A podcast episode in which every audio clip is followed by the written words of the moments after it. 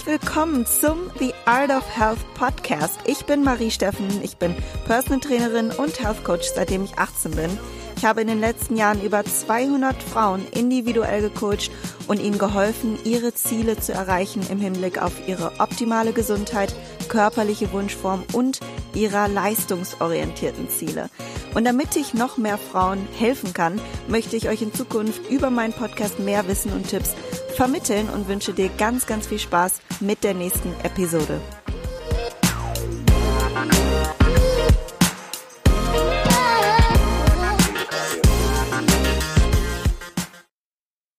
Hallo zusammen, herzlich willkommen zu meinem neuen Podcast. Heute geht es um meine absolute Passion. Ich glaube, ihr wisst, dass alles, was ich hier anspreche, mit meiner Leidenschaft zu tun hat. Aber dieses Thema ist etwas, was ich besonders hervorhebe auf meinen Social-Media-Kanälen. Und zwar geht es heute um das Thema Mobility. Und ich habe dieses Thema in zwei Teile geteilt, denn ich habe euch gefragt, was ihr darüber wissen möchtet. Und es kamen so viele Fragen, dass ich das Ganze besser verdaulich machen wollte für euch. Und deshalb teilen wir das Ganze in zwei Teile. Es geht heute darum, was ist eigentlich jetzt der Unterschied zwischen mobilisieren und dehnen slash stretchen, also der englische Begriff dafür. Und was solltest du eher machen? Also was ist besser?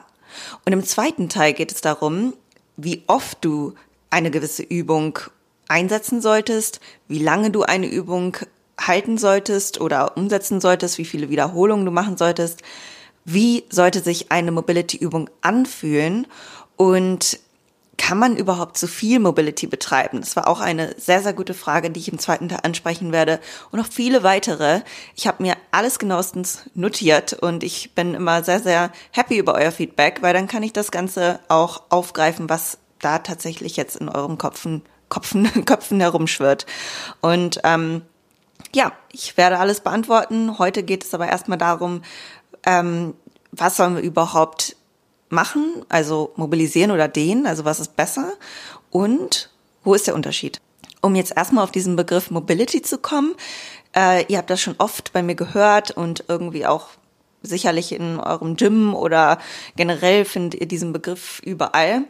Und das ist auch ein großer Bestandteil meiner Trainingsphilosophie. Und diese basiert eben auf drei Säulen. Und zwar ist das einmal die Ganzheitlichkeit, Umsetzbarkeit und Technik. Und Ganzheitlichkeit heißt, dass immer verschiedene Trainingsreize gesetzt werden, also Kraft, Kraftausdauer, Stabilität und Mobilität, so dass man immer in ja, der optimalen Balance trainiert und äh, jeden Reiz abdeckt und ähm, nirgendswo ja ein, ein Defizit hat. Umsetzbarkeit heißt, dass du immer auf deinem Level trainierst und Übungen absolvierst, die von äh, deinem Level aus dir dann auch Fortschritte ermöglichen und umsetzbar sind. Denn es bringt dir gar nichts, wenn du jetzt den fanciesten Plan hast. Ich weiß, es gibt ja keine Steigerung von Fans, fancy wahrscheinlich, egal. Also den ausgeklügelsten Plan hast und diese Übung nicht umsetzen kannst oder nicht gut umsetzen kannst. Es macht keinen Sinn. Deswegen ist ganz, ganz wichtig, okay, zu identifizieren, welches Level hast du und welche Übung wäre jetzt eine Progression für dich, die du umsetzen kannst und dich wieder auf das nächste Level bringt. Technik heißt, dass du die Übungen, die du absolvierst, immer mit vollem Potenzial ausführst, also im vollen Potenzial ausführst, also mit optimaler, sauberer Technik und im vollen Bewegungsradius. Jetzt nehmen wir uns mal Beweglichkeitstraining als Überbegriff und schauen uns an, warum wir überhaupt für eine optimale Beweglichkeit bzw. Mobilität sorgen sollten. Grundsätzlich wollen wir unseren Körper immer im vollen, funktionsfähigen Zustand halten. Das heißt, jedes Gelenk sollte einen gewissen Grad an Beweglichkeit aufweisen. Das ist jetzt nicht nur wichtig, damit wir gesund bleiben, keine Schmerzen haben, sondern auch für unser Training, damit der volle Bewegungsradius einer Übung ausgeführt werden kann. Denn je mehr Bewegungsradius eingenommen wird, desto mehr Kontraktionspotenzial kann der Muskel aufwenden. Er hat die Möglichkeit, seine volle Länge und volle Kontraktion einzunehmen. Und eigentlich werden wir alle mit einer optimalen Mobilität geboren. Wenn ihr euch mal ähm, Kinder anschaut oder ihr habt sogar ein Kind, dann seht ihr, dass die meistens einen super Squat ausführen können, also eine Kniebeuge oder tiefe Hocke ohne dass sie irgendetwas daran hindert. Der Oberkörper ist komplett aufrecht und sie sind im, in der kompletten Beugung des Kniegelenks und des Hüftgelenks. Und auch die Wirbelsäule und alles ist noch super, super ähm, ja in der ursprünglichen Mobilität der Gelenke ähm, gegeben. Ne? Also die ganze Funktion ist noch da. Und diese Funktion schränkt sich ein durch Fehlhaltungen, durch ähm, einseitige Haltungen oder Überbelastungen, Verletzungen, weil du dann nach Schonhaltung einnimmst. All diese Dinge, die uns dann im Laufe des Lebens begegnen, können die Mobilität einschränken und die Funktion des Gelenks einschränken. Ne? Und durch Beweglichkeitstraining wollen wir diese Funktion aufrechterhalten oder wiederherstellen, wenn es ein akutes Problem gibt. Welche Einschränkungen stehen denn bei einer schlechten Beweglichkeit? Und da haben wir einmal in äh, trainingsspezifischer Hinsicht die Einschränkung, dass eben Übungen nicht im vollen Bewegungsradius ausgeführt werden können. Ne, wenn du jetzt einen festen Hüftbeuger hast, also dein, deine Oberschenkelvorderseite, dann weißt du, was gemeint ist. Wenn die nicht so mobil ist, weil du acht Stunden am Tag sitzt, dann kannst du vielleicht nicht in die ganz tiefe Hocke gehen. Das heißt, deine ähm, ganzen beteiligten ähm, Muskeln, die bei einer Kniebeuge beteiligt sein sollten, wenn du die volle Range of Motion ausschöpfen könntest, können jetzt nicht mitarbeiten. Also du kannst einfach weniger effizient trainieren. Und hinzu kommt, dass eine eingeschränkte Beweglichkeit ein viel höheres Verletzungsrisiko aufweist. Und die Ursache dieser Einschränkung ist grundsätzlich ein zu hoher Muskeltonus der Muskulatur und ähm, ja zu feste umliegende Strukturen, also auch Bänder, Sehnen, Faszien, alles was Bindegewebsarten sozusagen sind. Und diese üben einen zu starken Zug aus, wenn der Tonus jetzt sehr hoch ist, auf ähm, die beiden Gelenkpartner und das führt dazu, dass Gelenke und oder Strukturen aneinander reiben und schneller Entzündungen entstehen können. So, jetzt werden wir irgendwie in letzter Zeit mit ganz vielen Begriffen konfrontiert. Mobilität, Flexibilität, ähm, Stretchen, Dehnen. Was soll man jetzt tun und wo ist überhaupt der Unterschied? Und ich möchte das jetzt als erstes mal für uns klären. Und zwar, Mobilität ist immer ein aktiver Bewegungsradius, den wir einnehmen. Also das heißt, wir haben nicht nur die Fähigkeit, uns in irgendeine ähm, Richtung zu bewegen und äh, unser Gelenk in eine bestimmte Position zu bringen, sondern wir haben auch Kraft in dieser Range of Motion und Kontrolle über das Gelenk. Ja, also nicht nur die Beweglichkeit, sondern auch die Kraft. Und da haben wir jetzt das äh, Gegenbeispiel. Flexibilität ist ein passiver Bewegungsradius, den du einnehmen kannst. Also einfach nur, beschreibt nur die Fähigkeit, den Muskel in einer Range of Motion passiv zu verlängern. Und das heißt, du hast, wenn du flexibel bist, keine Kontrolle über das Gelenk. Das ähm, ist so die Hauptunterscheidung. Und ein Beispiel könnte jetzt sein, du kannst einen Spagat einnehmen. So, dann bist du in dieser Range of Motion sehr flexibel. Hast du in dieser Range of Motion Kraft? Vielleicht, wenn du dich wieder rausdrücken kannst, dann bist du auch sehr mobil in diesem Spagat. Manche können das ja tatsächlich, dass sie dann aus diesem Spagat sich wieder hochdrücken können. Das würde Mobilität beschreiben. Wenn du das nicht kannst, bist du in dieser Range of Motion einfach nur flexibel. Das heißt, Flexibilität ist häufig nicht das Problem, sondern dass du in dieser Range of Motion ähm, auch Kraft hast, das Gelenk sichern kannst, dass du Ausweichbewegungen sichern kannst. Wenn du jetzt zum Beispiel in einen Overhead Squat gehst, dass du nicht nur die Arme über Kopf heben kannst und einen leichten Stab halten kannst, sondern dass du vielleicht auch ähm, Ausweichbewegungen ähm, austarieren kannst und dich da stabilisieren kannst. Das Gelenk auch viel Stabilität in dieser Range of Motion hat. So, und das ist wichtig zu verstehen, damit wir wissen, was wir wann brauchen. Also du erkennst dann auch selber, okay, kann ich mich einfach nur in jede Himmelsrichtung bewegen oder habe ich in dieser Range of Motion auch Kraft? Und da gehen wir gleich auch nochmal äh, stärker drauf ein, wenn ich über das Dehnen und das Mobilisieren spreche, also wann du was brauchst. Erstmal bewerte das nicht zu stark als besser oder schlechter. Sei dir einfach nur bewusst, dass dich die Flexibilität alleine nicht weiterbringt, um eine, ja, um gesunde Gelenke zu haben und eine Übung optimal auszuführen. Das ist so der Takeaway von, von diesem Unterschied. So dehnen und mobilisieren. Was ist jetzt besser und was soll ich wann umsetzen? Und da kommen wir nämlich jetzt in, in das Aktive. Also was, was soll man jetzt tun, ne? Und den an sich kann man jetzt nochmal in verschiedene Bereiche aufteilen. Und ich möchte das nur kurz ansprechen, damit ihr dann nicht nach dem Podcast denkt, oh Gott, jetzt gibt es ja noch ganz viele andere Dehnmethoden. Was ist das denn jetzt? Was ist denn da jetzt der Unterschied? Deswegen spreche ich das jetzt nochmal an. Ähm, und zwar gibt es ja noch aktiv, passives, äh, dynamisches und statisches Dehnen. Das habt ihr alle schon mal gehört, bin ich mir hundertprozentig sicher. Gehe jetzt nochmal auf jeden Punkt einmal drauf ein. Es gibt auch noch 50 Triaden andere Möglichkeiten, äh, die sich jemand mal ausgedacht hat. Wir halten das jetzt aber hier simpel und es geht um den und mobilisieren und so diese, diesen Kernunterschied zu verstehen.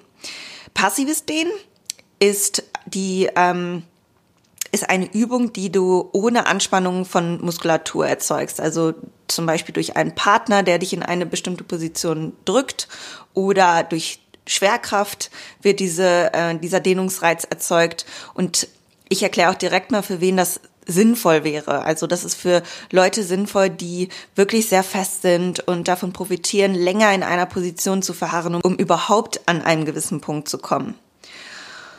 Beispielsweise du versuchst, wenn du stehst, deine Beine sind gestreckt, dein Oberkörper lehnt sich nach vorne und du versuchst jetzt deine Fußspitzen zu greifen. Du kommst nicht an die Fußspitzen ran. Dann hast du eine eingeschränkte Beweglichkeit. Also jeder sollte eigentlich mit den, äh, mit den Fingerspitzen auf den Boden kommen. Das sollte jeder können, wenn man sich nach vor, vorne beugt. Das heißt, wenn du das nicht kannst, dann hast du eine eingeschränkte Beweglichkeit in der Oberschenkelrückseite, im Rückenstrecker und wenn jemand da so extrem eingeschränkt ist, für den mag das gut sein, mal wirklich länger da passiv seinen Oberkörper hängen zu lassen, bis sich langsam, bis die Muskeln langsam nachlassen oder nachgeben und man einen Schritt weiterkommt, so, ne? Nicht sinnvoll ist das für hypermobile Menschen oder diejenigen, die hypermobile Bereiche haben. Ich nehme da auch gern mich immer als Beispiel, weil meine Ellbogen zum Beispiel hypermobil sind eine Oberschenkelrückseite ist jetzt so normal mobil. Und ähm, demnach sollte ich eben diesen hypermobilen Bereich, ähm, mein Ellbogen überstreckt auch schnell ganz stark, ähm, nicht unbedingt jetzt noch mit passiven Dehnübungen konfrontieren, weil ich brauche da eher Stabilität und Kraft. Und ähm, das gilt eben für alle, die sehr hypermobil sind oder sagen wir sehr mobil. Man muss ja nicht direkt hypermobil sein. Dann sollte man sich immer eher auf Mobilisierungsübungen kon konzentrieren, aber da komme ich gleich noch zu. Also nicht dieses passives Dehnen, sondern mobilisieren, also die Kraft in der Range of Motion zu haben und die Stabilität. Dehnen kann dann kontraproduktiv sein, weil dein Gelenk mehr Ausweichmöglichkeiten hat ähm, und diese Ausweichmöglichkeiten beispielsweise machst du jetzt eine über Kopfknie, also Overhead Squat, ne? Und ähm, dann ja, musst du ja ständig die Stange über Kopf balancieren. Da gibt's ja immer kleine Schwankungen. Und diese Schwankungen kannst du vielleicht gar nicht stabilisieren. Also du magst vielleicht eine super Schultermobilität haben, kannst aber diese Stabilisation gar nicht gewährleisten, weil die Kraft in dieser Range of Motion fehlt.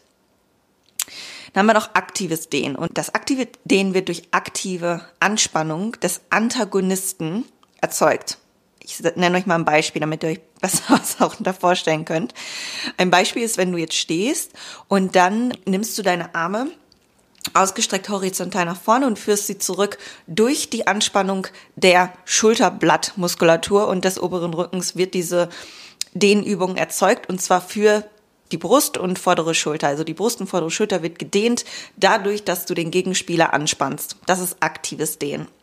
Dann gibt es noch dynamisches Dehnen und das beschreibt, dass eben eine Position nicht gehalten wird, wie beim statischen Dehnen, ich denke, das ist für jeden klar, sondern ein bestimmter Bewegungsradius wippend eingenommen wird, also nochmal hin und her bewegt wird. Wie weit dieser Bewegungsradius geht, weiß man nicht. Also dass einfach irgendwie eine Bewegung innerhalb dieser Dehnung stattfindet. So, und dann zum Schluss nenne ich euch noch eine Art und Weise, einfach weil ich sie auch sehr gerne selbst mache, und zwar Loaded Stretches. Ich, das ist jetzt wieder ein englischer Begriff, einfach nur, weil ich gar keinen deutschen Begriff dafür kenne. Also Loaded Stretches bedeutet, Stretch ist gleich Dehnübung, ne? Also Stretchen und Dehnen ist jetzt das gleiche, aber diese Methode heißt halt Loaded Stretches durch ähm, das eigene Körpergewicht wird so ein Loaded Stretch ausgeführt oder durch externes Zusatzgewicht. Und ein Beispiel hier, das habt ihr auch schon ganz oft bei mir gesehen, wenn ihr meine Instagram Stories seht, ähm, wovon ich ausgehe, dass die meisten das tun. Und zwar mache ich ganz häufig Pancake äh, Stretches. Pancake, damit ist tatsächlich der ähm, Pancake, den man isst, gemeint. Nämlich hast du deine Beine gestreckt in 90 Grad, äh, ungefähr so 90 Grad Weite. Und dann lehnt man den Oberkörper nach vorne. Und das Ziel ist es, sich so weit wie möglich zusammenzuklappen. Wie so ein platter Pancake halt. Deswegen heißt es Pancake Stretch. Habe ich mir nicht ausgedacht. Gibt es so. Und wenn ich mir da dann mein Gewicht, so eine Gewichtsscheibe auf den Rücken lege, dann kann mich das Gewicht noch weiter in diese Dehnung drücken. Und das nennt man auch Loaded Stretch. Also wenn irgendwie dein Körpergewicht, dein eigenes Körpergewicht sich durch Lehnen diese Dehnung intensiviert oder durch ein externes Zusatzgewicht diese Dehnung intensiviert wird. Eine ganz schöne Methode, um ähm, da, ja, wie gesagt, mehr Intensität reinzubringen und nochmal weiter in dieser Range of Motion zu kommen. Was ist jetzt der Unterschied zwischen dynamischen Dehnen und Mobilisieren? Und ich finde, das kann verwirrend sein, deswegen erkläre ich auch hier nochmal so diesen konkreten Unterschied zwischen diesen beiden Möglichkeiten, sein Beweglichkeitstraining auszuführen. Denn dynamisches Dehnen sagt ja erstmal nur aus, dass es sich um leichte rhythmische Bewegungen beim Dehnen handelt. Aber dabei ist jetzt nicht definiert, in welchem Bewegungsradius diese Bewegungen eingenommen werden. Und daher ist halt nicht zwangsläufig damit ausgesagt, dass ähm, wir eine volle Range of Motion einnehmen, sondern es kann auch nur das Ende eines Bewegungsradius nochmal kontrolliert vor und zurück gewippt werden. Zum Beispiel wieder diese Dehnübung, wo du stehst und deinen Oberkörper nach vorne lehnst und versuchst mit deinen Händen die Fußspitzen zu greifen oder zu erreichen. Und du versuchst dann am Ende nochmal drei bis fünf Zentimeter hoch und tief zu wippen und die Dehnung dadurch zu intensivieren. So, das ist eher dynamisches Dehnen. Und Mobility-Übungen beziehen sich auf die Kraft in der vollen Range of Motion. Also nicht nur ein kleiner Teil des Bewegungsradius, sondern die volle Range of Motion. Und wir wollen in, bei Mobility-Übungen immer so das ganze Gelenk durchbewegen und in dieser Bewegung halt Kraft haben. Dabei ziehe ich beispielsweise die Kniebeuge mit eigenem Körpergewicht als Mobility-Übung. Denn du brauchst bei einer Kniebeuge die volle Beugung im Kniegelenk und die volle Beugung im Hüftgelenk. Und dabei, wenn du sie jetzt mit eigenem Körpergewicht selbst ausführst, brauchst du ja Kraft in dieser Range of Motion. Und ähm, deshalb ist die Kniebeuge eine meiner Lieblings-Mobility-Übungen, die dir ähm, ja in Hüft, Knie und sogar Sprunggelenk, by the way, äh, die volle Range of Motion ermöglicht und dabei eben auch Kraft und Stabilität der Gelenke ermöglicht. Also Kraft und Flexibilität wird vereint. Und daraus resultierend kann man auch sagen, dass man durch Krafttraining nicht immobiler wird, was viele ja denken, dass man irgendwie verkürzte Muskeln bekommt oder sowas gar nicht geht, ähm, sondern du wirst sogar im Gegenteil mobiler, sofern du sauber trainierst, sprich in der vollen Range of Motion trainierst. Wir können uns also merken, dass den grundsätzlich statisch oder dynamisch ausgeführt werden kann oder auch aktiv und passiv, aber bei jeder Art von den Übungen und Methode nicht notwendigerweise gleichzeitig die Kraft im vollen ähm, Bewegungsradius ausgenutzt werden sollte, also nicht im, immer der volle Bewegungsradius ausgenutzt wird.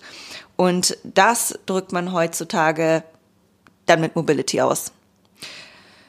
Aber ganz ehrlich, ich möchte hier gar keine äh, ganz klaren ähm, Limitierungen und Definitionen der Begriffe ähm, festnageln, weil das gibt es sowieso nicht. Man kann das jetzt so ein bisschen einkategorisieren, damit ihr die Unterschiede mal gehört habt und was eher was ist, also was ist denen eher und was ist mobilisieren ich finde, da gibt es auch irgendwie häufig Überschneidungen oder man weiß gar nicht so richtig, ist das jetzt eine Mobility oder Dehnübung.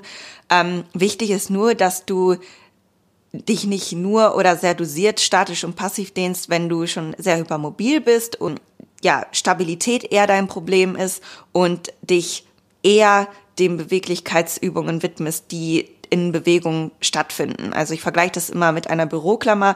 Wenn du eine Büroklammer hin und her biegst, bricht der Draht irgendwann. Und genauso werden wir auch mit jeder Wiederholung einer Mobility-Übung in Bewegung immer geschmeidiger. Ansonsten hat statisches Dehnen absolut seine Berechtigung. Es macht Sinn, wenn man, wie gesagt, sehr extreme Einschränkungen hat. Der Körper braucht in der Regel etwas, um sich zu öffnen und dann kann die Dauer der Dehnung helfen, um überhaupt an einen gewissen Punkt dieser Bewegung zu kommen statisches Dehnen das Verletzungsrisiko? Das ist eine Frage, die ich definitiv aufgreifen möchte, denn ich glaube, das ist immer noch nicht so ganz geklärt, wenn, wenn sich viele denken, ah, ist das jetzt gut, sich vorher zu dehnen oder lieber nachher oder wann überhaupt und ähm, sollte ich mich jetzt gar nicht mehr statisch dehnen? Das ähm, ist etwas, was wir jetzt klären werden. Wichtig ist auch zu wissen, es gibt Studien dazu, aber man muss sich auch mal anschauen, was für Studien wurden da gemacht und vor welcher Art von Training haben Sie das statische Dehnen getestet? Ich gebe euch jetzt aber so diesen ähm, das rundum Fazit dazu. Statisches Dehnen kann das Verletzungsrisiko im Training erhöhen, wenn die Übungen unmittelbar davor und sehr intensiv eingenommen werden. Ich weiß, das ist jetzt auch noch so ein bisschen vage ausgedrückt. Ich möchte euch damit jetzt auch gar keine Angst bereiten. Oh Gott, kann man jetzt nicht mal einmal irgendwie statische Dehnung äh, vorher machen oder muss ich jetzt danach fünf Stunden warten, wenn ich mich aus Versehen statisch gedehnt habe und kann dann erst trainieren. Also ich sage jetzt nur, dass es nicht meine Empfehlung ist, statisch vor dem Training zu dehnen. Aber ich selber absolviere auch manchmal ein paar statische Dehnübungen, die ich dann aber nicht bis zum absoluten maximalen Dehnungsreiz ausnutze. Also ich sage immer, lass noch 20 Prozent Luft. Dadurch kann man sich dann auch ähm, besser entspannen, weil wenn du sofort in die maximale Dehnung gehst, ist es so oder so nie gut. Und du wirst dann bei drei bis fünf langsamen Atemzügen, also wenn du ausatmest, eine weitere Dehnung erreichen können. Also es ist immer gut, ein bisschen Luft zu lassen und noch langsam ausatmen zu können, ruhig atmen zu können, denn dieses langsame Ausatmen aktiviert das parasympathische Nervensystem und hilft zusätzlich, den Muskel zu entspannen und in seiner vollen Länge zu entfalten. Man kann statisches Dehnen auch mal zwischen den Sätzen integrieren, sofern ein Muskel nicht maximal zu 100 Prozent gedehnt wird. Ich sage es nochmal explizit und danach nicht in seiner vollen Kontraktion genutzt wird. Also ich absolviere beispielsweise gerne Pike Stretches. Das ist ein Stretch, wo du einfach mit beiden Beinen geschlossen auf dem Boden sitzt, also deine Beine sind gestreckt und du lehnst dich dann mit dem Oberkörper über deine Beine, so dass du die Oberschenkelrückseite dehnen kannst. Ähm, das mache ich ganz gerne zwischen Bauchübungen, alles was viel Kompression braucht, zum Beispiel L-Sits, weil ein L-Sit braucht ja diese Beweglichkeit, dass du dich, dass du deine Beine überhaupt heben kannst und dich zusammenklappen kannst. Genauso bei Toast to Bars, du musst dich zusammenklappen können. V-Ups oder auch Klappmesser genannt, brauchst du auch diese Range of Motion. Und da mache ich manchmal diesen statischen oder eher statischen Stretch zwischen den Sätzen, um dann die volle Range of Motion in der Übung ausnutzen zu können. Das ist aber keine Übung, wo ich mein, meine Oberschenkelrückseite selber brauche, sondern die Übung braucht eigentlich nur mein Core und meine Hüftbeuger. Das heißt, da muss man immer so ein bisschen schauen, zwischen welchen Übungen stretcht man was.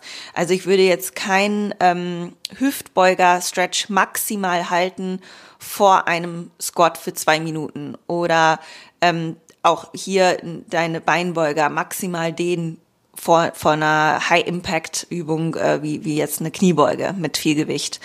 Das ist etwas, was man berücksichtigen sollte. Also nicht maximal und nicht vor Übungen, die eine hohe Belastung benötigen. Und bei Bodyweight-Übungen ist das dann nochmal ein bisschen was anderes, was ich gerade genannt habe, diese Core-Übungen, wo man die volle Range of Motion braucht und jetzt an sich den Muskel, den man dehnt, ja gar nicht braucht zum Kontrahieren, sondern nur ähm, in ja in seiner vollen Range of Motion dann benötigt. Das ist das ist der Unterschied. Also wenn ihr das mal bei mir seht, seid nicht verunsichert. Ich mache diesen statischen Stretch gewählt zwischen bestimmten Übungen.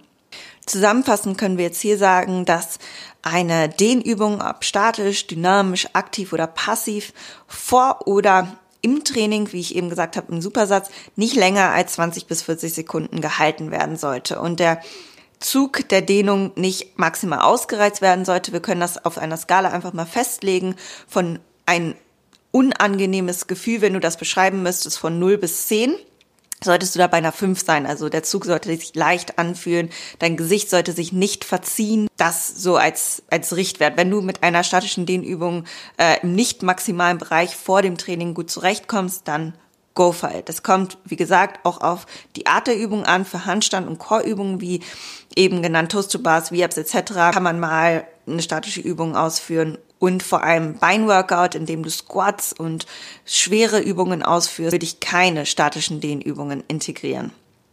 Ein weiteres No-Go ist das Einsetzen von Dehnübungen, wenn man Muskelkater hat, zumindest die entsprechend beanspruchten Regionen die sollten nicht statisch gedehnt werden. Bei Muskelkater bedeutet, dass sich bereits kleine Mikrorisse im Muskel befinden, die natürlich wieder bei einer optimalen Regeneration ähm, zusammenwachsen und regenerieren. Aber im Heilungsprozess, wenn du gerade Muskelkater hast, können diese Mikrorisse mit zusätzlichen Dehnen verstärkt werden und die Regeneration letztlich hemmen. Das heißt, dass man da dann eher auf Mobility-Übungen zurückgreifen sollte, also Übungen in Bewegung, um auch den, die Blutzirkulation anzuregen und dann sogar Regenerationsprozesse noch besser zu gewährleisten, dadurch, dass der Nährstofftransport besser stattfinden kann, als statisch in einer Position zu verharren. Studien haben gezeigt, dass es verschiedene Ergebnisse gab, was jetzt statische Übungen angeht. Es ist nicht immer schlecht, sofern man nicht im maximalen Bereich diese Übung ausführt. Aber um auf Nummer sicher zu gehen, ist es besser, statische Dehnübungen und ähm, da auch intensiver zu gehen, auf Stunden vor oder nach dem Training zu legen. Zum Beispiel ganz früh dann morgens oder abends. Es kommt natürlich darauf an, wenn du morgens trainierst, dann wäre das ja vor dem Training. Also einfach, sagen wir mal, einen Bereich von drei bis fünf Stunden vor und nach dem Training, da kann dann nichts passieren. Und die Berücksichtigung des Muskelkaters, dass man da auch nicht zu intensiv vorgeht. Wir sollten also rund ums Training eher den Fokus auf Mobility anstelle von statischen Dehnübungen legen. Und dann ist jetzt die Frage, wann ist jetzt besser vor oder nach dem Training? Und hier ist meine Empfehlung, eine Mobility-Sequenz vor und nach dem Training zu integrieren.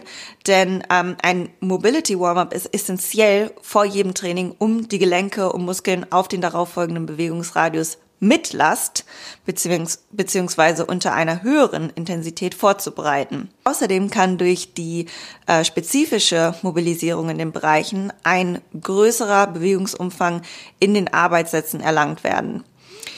Ein Mobility Warm-up ist am effektivsten, wenn es sich auf den erforderlichen Bewegungsablauf des darauffolgenden Workouts konzentriert. Also damit meine ich, dass du, wenn du jetzt ein Beintraining absolvieren möchtest, dich speziell auf Hüftbeugermobilisierungen, äh, Hüftrotation, dein, dein Sprunggelenk mobilisieren solltest, all solche Dinge, äh, damit du dann optimal vorbereitet bist für diesen Bereich, den du dann auch danach brauchst. Du musst dann vielleicht nicht unbedingt ähm, sehr viel Zeit für deine Schulter aufwenden, was du natürlich immer machen kannst, aber ähm, wir wollen das Ganze auch effizient gestalten und deswegen vor einem Beinworkout würde ich dann die entsprechenden Regionen natürlich mobilisieren.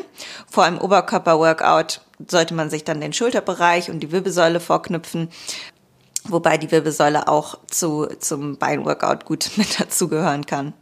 Eine optimale zeitliche Vorgabe gibt es jetzt nicht, aber ich gebe euch hier mal einen Rahmen. Also das gestaltet sich generell immer nach individuellem Bedarf. Ich persönlich benötige an manchen Tagen fünf bis zehn Minuten, um mich für das Workout bereit zu fühlen und teilweise widme ich mich meinem Mobility Warm-up 20 bis 25 Minuten. Also die Tagesform, die spielt da mit rein. Dann auch unterschiedliche Einflussfaktoren wie Schlaf, Bewegung im Alltag, Stress im Job oder privat. Das alles kann diese Grundspannung im Körper erheblich bestimmen. Und ähm, deswegen räum dir einfach genügend Zeit für mindestens zwei bis drei Mobility-Übungen vor dem Training ein. Und das ist immer ein gutes Investment für deinen Körper, Gesundheit und Wohlbefinden. Und ich sage es nochmal, nur durch eine gute Vorbereitung kann das optimale Potenzial aus deinem Workout herausgeholt werden. Man kann auch nicht kochen, ohne vorher das Gemüse zu schneiden. Das geht auch nicht. Wir brauchen eine bestimmte Vorbereitung, damit wir loslegen können. Und nach einem Workout reichen meist zwei Übungen aus, die weniger komplex ausfallen können, wie Jefferson Curls oder der herabschauende Hund. Beim Jefferson Curl, da hast du ein Gewicht in der Hand, du stehst zum Beispiel auf einer Box und lässt dann deinen Oberkörper langsam Wirbel für Wirbel runtersinken, ähm, so dass du dann dich einfach aushängen kannst denn durch das Workout gerade mit Gewichten entsteht immer eine Kompression auf den Wirbeln und die genannten Übungen, äh, ob das jetzt Jefferson Curl herabschauender Hund oder auch einfach nur an einer Stange hängen ist, also einfach dich nur dranhängen, können dekomprimierend wirken. Also dann zieht sich deine Wirbelsäule wieder in die ursprüngliche Form zurück. Das gilt jetzt nicht nur für fürs Training, sondern eben auch, wenn du sehr lange sitzt und gekrümmt sitzt, dann biegen sich die Wirbel oder komprimieren die sich in eine Richtung und solche dekomprimierenden Übungen sind wunderbar für nach dem Training. Also da solltest du irgendwas, was, äh, irgendwas ausführen, was dir gut tut oder was vielleicht dein spezielles Defizit anspricht.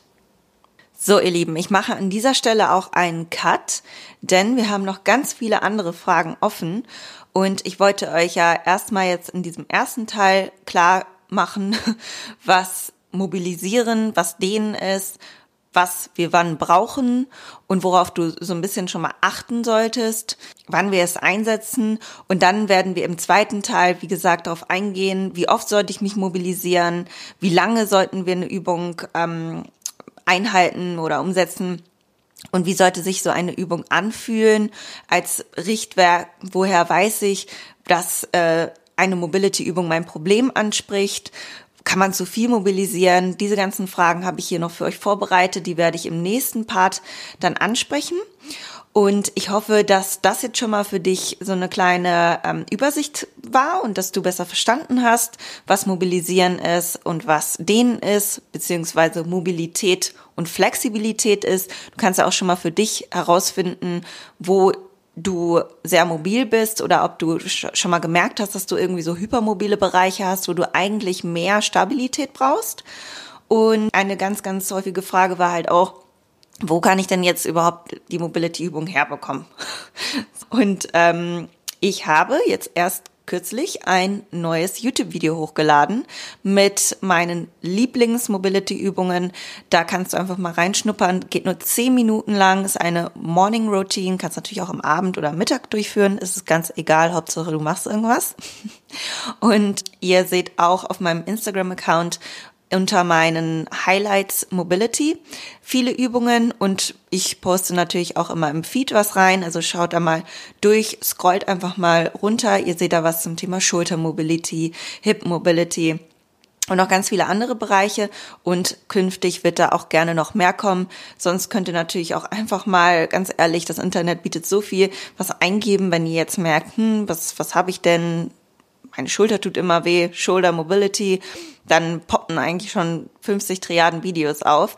Aber ähm, schaut auch gerne mal bei mir rein. Es gibt halt viele Dinge, man braucht es auch nicht zu fancy gestalten und meistens reichen die Basics. Und ein wichtiger, wichtiger, wichtiger Part ist es einfach umzusetzen und zwar regelmäßig und dann hat man schon die halbe Miete erfüllt. Ich hoffe, es hat euch gefallen. Wenn ja, dann lasst mir doch sehr, sehr gerne eine 5-Sterne-Bewertung da. Ich freue mich wie immer auf euer Feedback.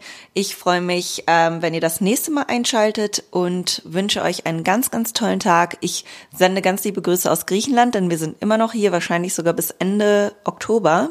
Und ich werde wahrscheinlich jetzt erstmal mich ein bisschen warm machen mit Mobility und dann immer ein Workout starten. Bis bald, ihr Lieben. Tschüssi.